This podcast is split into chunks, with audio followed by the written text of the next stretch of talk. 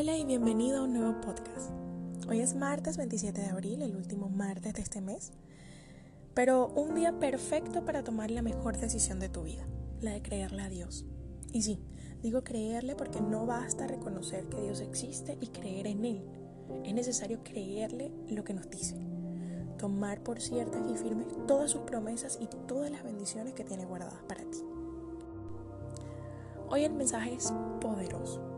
Es una enseñanza que abrirá tus ojos a la verdad de Dios, porque de lo contrario, ellos se cerrarán por algún tiempo sin que puedas percibir su gloria.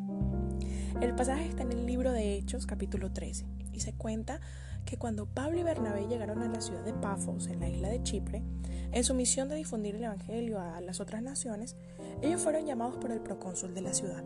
Este hombre se llamaba Sergio Paulo del que se dice que era hombre prudente, quería conocer de la doctrina cristiana y conocer la palabra de Dios.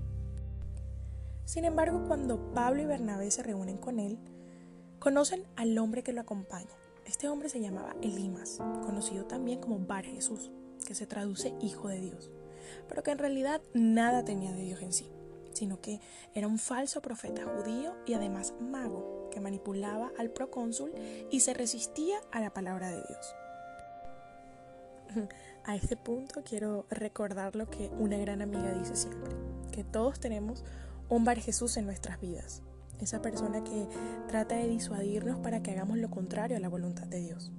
Esos que se disfrazan de amigos o confidentes para evitar a costa de engaños y de falsa empatía que avancemos.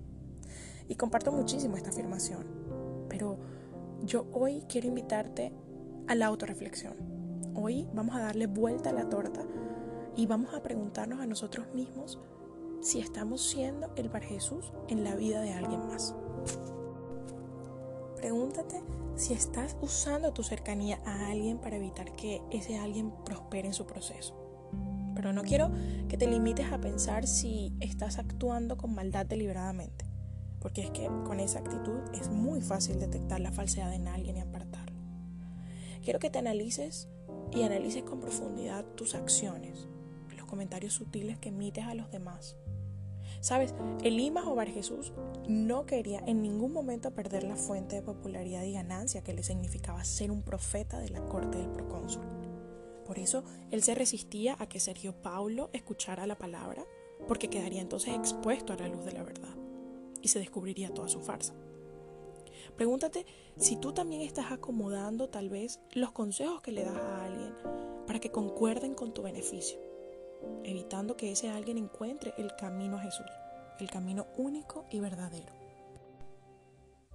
Y volviendo a nuestro relato, resulta que cuando Pablo, que estaba estrechamente conectado con el Espíritu Santo, se encuentra con Elimas, enseguida reconoce su maldad y lo confronta y lo expone diciéndole, oh lleno de todo engaño y de toda maldad, hijo del diablo, enemigo de toda justicia, ¿no cesarás de trastornar los caminos rectos del Señor? Ahora pues he aquí la mano del Señor contra ti y serás ciego, y no verás el sol por algún tiempo. E inmediatamente cayeron sobre él oscuridad y tinieblas, y andando alrededor buscaba quien le condujese de la mano. Entonces el procónsul, viendo lo que había sucedido, creyó maravillado de la doctrina del Señor. Piensa si alguna vez ha sido piedra de tropiezo para alguien que ha buscado o necesitado creer y arrepiéntete. Pide perdón desde lo más profundo de tu corazón, porque la Biblia dice en Mateo 18, 6 y 7 clara y severa, y cualquiera que haga tropezar a alguno de estos pequeños que creen en mí, Mejor le fuera que se colgase al cuello una piedra de molino de asno y que se le hundiese en lo profundo del mar. Ay del mundo por los tropiezos, porque es necesario que vengan tropiezos, pero ay de aquel hombre por quien viene el tropiezo. Tú estás a tiempo de reflexionar, de pedirle al Espíritu Santo que te permita reconocer si estás siendo el Bar Jesús para un amigo, para tu pareja, para alguien en tu familia.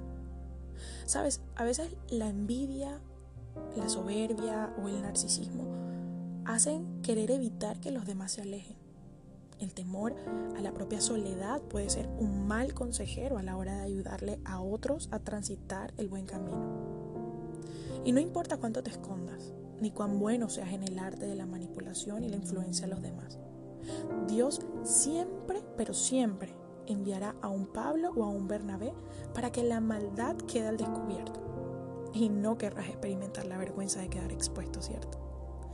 Además, al final, esa persona que tanto has apartado e impedido acercarse a la verdad conocerá justamente esa verdad por causa de tu vergüenza. Y todo lo que habrás hecho para evitarlo no habrá servido a nada. En conclusión, más por sentido común que por fe o espiritualidad, ser el Bar Jesús en la vida de otros no es para nada una idea inteligente. Es más, yo diría que es como un suicidio, una manera infalible de autodestruirte y autocondenarte. Además, reconocer y derrumbar al Bar Jesús que pueda haber en ti te ayudará a detectar qué otro como ese puede estar influenciando tu vida. No olvides que no predicamos solo con nuestras frases y palabras. También se predica con la actitud, se predica con las acciones. Así que cuida tu actuar frente a los demás, más aún si eres una referencia de fe para ellos. No sea que por tu causa se alejen de Dios y ya no quieran creer. Bueno, por último, quisiera aclarar que el podcast de hoy no busca para nada señalarte, busca hablarle a tu corazón. Así que si hay algún tipo de incomodidad en ti al escucharlo, es aún más necesario que te tomes tiempo para la reflexión, que pidas guía al Padre que desde el cielo todo lo ve y que escudriña hasta lo más profundo de nuestro ser.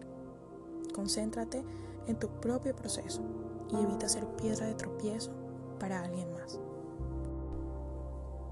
Gracias por escucharme. Yo soy Lizeth Vanegas Gebauer. Te bendigo y hasta el próximo martes.